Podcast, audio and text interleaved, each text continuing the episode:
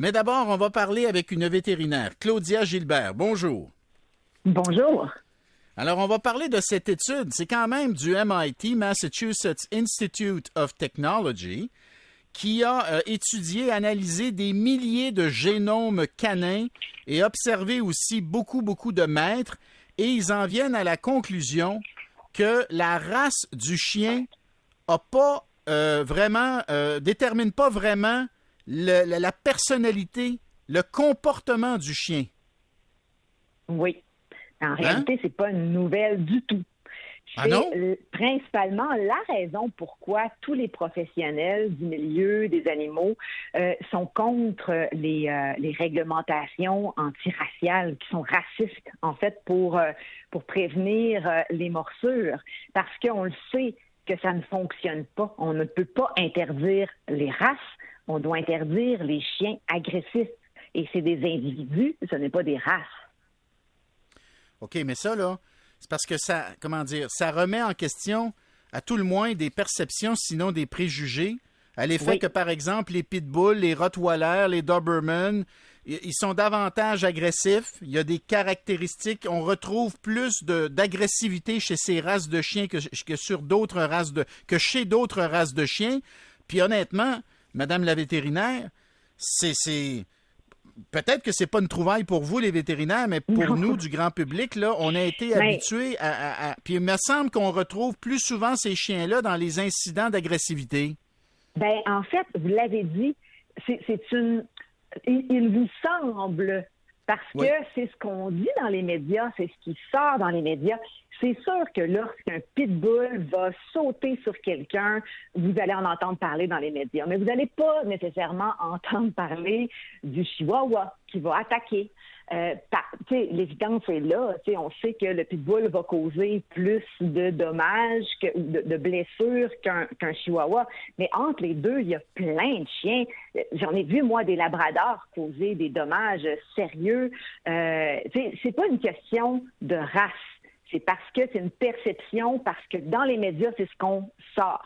Lorsqu'on parle à des... Puis il y a beaucoup d'études qui ont été faites aussi là, euh, dans euh, les races et le, nombre de morsures qui sont rapportées selon certaines statistiques. Puis euh, c'est jamais les pitbulls qui arrivaient en premier. Puis il y a une étude, entre autres, là, que je me souviens, qui étudiait dans, dans, une banque de données là, les, les cas de morsures qui avaient entraîné la mort et il n'y avait pas de pitbull là-dedans. Je me souviens qu'il y avait un, euh, un, labrador dans cette, euh, dans, dans cette euh, ligne-là. Il y avait certains huskies. bref, mais je ne devrais même pas nommer de race parce que c'est vraiment, il n'y a rien d'associé avec la race. Bon, cela étant dit, quand je lis le papier de, de l'agence France Presse, ils disent quand même que dans l'étude qui a été faite, puis c'est une étude très sérieuse, là, c'est 2150, 2155 euh, chiens, c'est ça, qui ont été mhm. euh, étudiés. On a séquencé l'ADN de ces 2155 chiens-là et on a combiné les résultats avec les réponses à, des questions de la part de 18 000, plus de 18 000 propriétaires de chiens. Donc, c'est pas juste une affaire réalisée sur un coin de table. Mais dans cette étude-là, ils disent quand même que la, race joue un certain rôle. Par, par, exemple, ils ont découvert que les Beagles et les limiers ont tendance à hurler davantage, que les Collies sont davantage obéissants plus que d'autres races de chiens. Donc, il y a quand même une petite corrélation avec certains comportements. Mais en fait, là, ce qu'il faut retenir de ça, c'est qu'il y a vraiment, par rapport à la race, certaines caractéristiques qu'on peut aller chercher au niveau du tempérament euh, de l'animal. Parce que qu'est-ce qui influence le tempérament? C'est, oui, il y a une partie génétique, mais il y a aussi beaucoup de facteurs environnementaux, ben, beaucoup d'autres facteurs, dont des facteurs environnementaux, pas que environnementaux. Puis c'est là l'importance de se poser la question. Tu moi, moi, la, la recommandation que je donne toujours aux gens qui cherchent à ajouter un chien dans leur famille, c'est que vous avez en gros deux choix soit vous prenez votre chien dans un refuge, dans un bon refuge, parce que dans un bon refuge, ils vont déjà savoir, ils vont déjà avoir évalué le tempérament de l'animal, donc vous n'aurez pas de surprise. Vous savez ce que vous prenez. Ou, si vous voulez un chiot, ben, en fait, ce qu'il faut comprendre, c'est ce qui arrive à ce chiot-là dans ses premières semaines de vie, donc dans les semaines où est-ce qu'il est avec son éleveur, mais ça a de l'importance. Donc, si vous achetez un chien d'usine à chiot ou d'un éleveur amateur, ben vous savez pas qu'est-ce qu'il va faire avec, ou il fera peut-être pas les bonnes choses avec ce chien-là, et ça va influencer comment il va être ce chien-là plus tard. Tu sais, un éleveur professionnel qui est bon, tu sais, un qui est vraiment bon, va non seulement sélectionner les caractéristiques physiques chez ses reproducteurs, mais aussi au niveau du tempérament. Et dans ses premières semaines de vie, il va avoir un programme de socialisation qui est étoffé et qui va permettre de, façonner déjà le tempérament de l'animal, de le rendre plus apte à apprendre, à s'intégrer au sein d'une famille. Et cet éleveur-là va aussi être capable de sélectionner, ben, de déceler avec quelle famille cet animal-là va bien. Parce que même s'il y a des caractéristiques assez semblables dans, dans sa race, ben il y a des caractéristiques individuelles qui vont aller mieux dans cette famille-là ou dans celle-ci ou dans celle-là. Fait qu'un bon éleveur professionnel va faire ça. Le problème, c'est qu'en ce moment, les gens, ils sont perdus, puis ils savent pas euh, c'est quoi un bon éleveur? Puis ils vont se faire avoir. Ils vont acheter un chien sur Kijiji dans les petites Claudia, annonces. Claudia, Gilbert, Claudia Gilbert, vétérinaire, c'est quoi, c'est quoi un bon éleveur? C'est quoi? Ben, c'est un peu ce que je viens de décrire.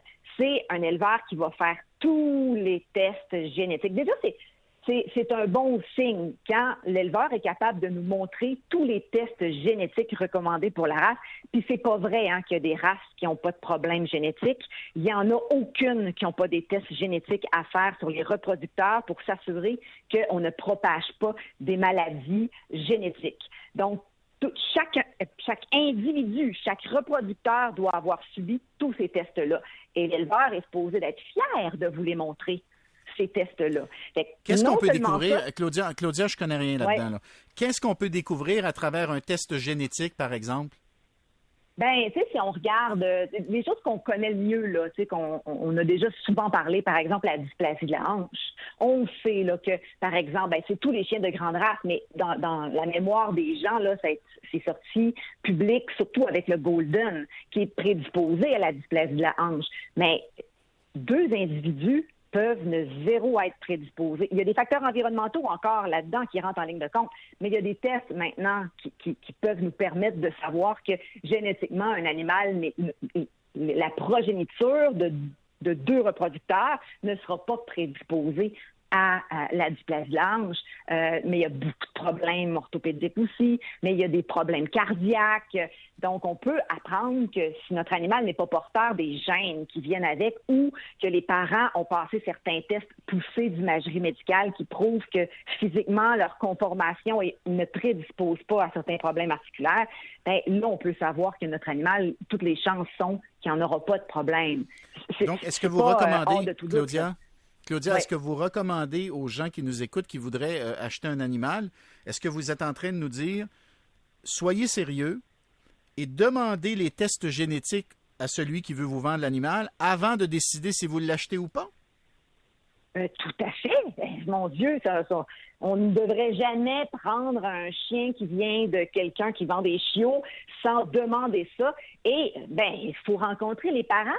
Moi, mon chien, j'ai rencontré les parents, j'ai rencontré tous les reproducteurs de l'éleveur où est-ce que je l'ai pris. Et ben en fait, j'ai attendu le chien qui venait d'une chienne en particulier parce qu'au niveau de son tempérament, il y a eu un, on appelle ça un fit, là, un match parfait entre cette femelle-là et ce que je cherchais. En fait, il faut choisir les parents. Pour, pour regarder qu'est-ce qu'on veut. Il n'y a pas juste les tests génétiques, mais il y a aussi le tempérament. Il faut s'assurer que l'éleveur va au-delà de la santé physique d'un animal et qui vont sélectionner aussi le tempérament. Tu sais, quand les gens veulent une race, quand une race est populaire, ben il y a de la reproduction à outrance, un peu n'importe comment, puis on, oublie de faire ces sélections-là. Tout ce qu'on veut, c'est sortir une race en une plus grande quantité possible. Puis c'est là que ça vient un peu gâcher les races. Ils viennent avec des problèmes de santé, oui, mais aussi avec des problèmes de comportement des problèmes de tempérament.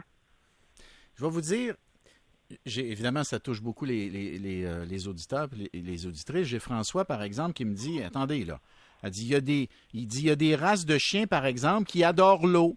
Il dit le Labrador, oui. Euh, le Golden, euh, tu peux, dans le cas du Labrador, évidemment, tu peux le, former pour devenir un chien rapporteur à la chasse au canard. Mhm. Puis il dit, tu peux pas faire ça avec certaines épées. Il dit, essaye de faire ça avec un boxeur, tu vas voir, ça marchera pas. Hein? Exactement, mais c'est ça que je dis. En fait, la, génétique, c'est peut-être un peu plus que ce que l'étude semble vouloir dire. Effectivement, il y a une génétique en arrière de ça, mais il y a beaucoup de facteurs environnementaux euh, qui, rentrent en jeu. Tu dans par exemple, la maman et le papa de mon chien adorent l'eau. C'est une race qui adore l'eau en partant, mais le papa et la maman de mon chien, tous les deux, sont particuliers, ont un intérêt, particulier. mon chien, à huit semaines d'âge, est allé dans l'eau et elle a nagé comme une championne. Elle a, elle ne l'est pas fait montrer par personne. Fait qu'instinctivement, elle avait un intérêt une, une aptitude qui était innée oui, hmm. c'est vrai ça. Puis surtout quand on voit avec les races de travail, ils ont peut-être plus de caractéristiques qui vont être associées à la race. Tu sais, comme ça, on parle depuis tantôt, le Labrador et tout ça, c'est des races de chasse ils ont été élevés, la race a été développée pour des caractéristiques, des, attitudes physiques. oui, mm. on va les voir, ces attitudes-là, ils ont été sélectionnés. Mais quand on va dans des races que c'est vraiment juste pour des animaux de compagnie, euh, où est-ce qu'il va y avoir des, sélections qui vont avoir été faites seulement pour des caractéristiques physiques, on va voir moins de ça. C'est très intéressant, Claudia Gilbert. Il y a certaines races là, avec euh, les brachycéphales, les, les, petits chiens de compagnie avec le nez écrasé. C'est hmm. une sélection génétique qu'on a fait qui n'était pas basée sur ses attitudes, qui était basée vraiment sur juste nous, qu'est-ce qu'on voulait, parce que même là, ces caractéristiques-là peuvent leur entraîner des problèmes. En fait, ça peut diminuer leur qualité de vie. Il y a des caractéristiques qu'on a sélectionnées pour certaines races qui diminuent la qualité de vie de ces chiens-là. Mais on le fait quand même. Claudia Gilbert, vétérinaire, c'est un plaisir. Merci pour l'entrevue. Bonne journée. À la prochaine. On s'en va à la pause. Au retour, on va vous parler donc de ces substances qu'on retrouve. Je vous ai parlé tout à l'heure des plastiques, des pesticides. On peut les retrouver également dans des produits cosmétiques, dans des médicaments. On appelle ça des perturbateurs endocriniens. Et ils peuvent causer, ou en tout cas, ils sont liés notamment à des fausses couches et à des naissances prématurées, ces substances-là. Alors, on va en parler tout de suite après la pause.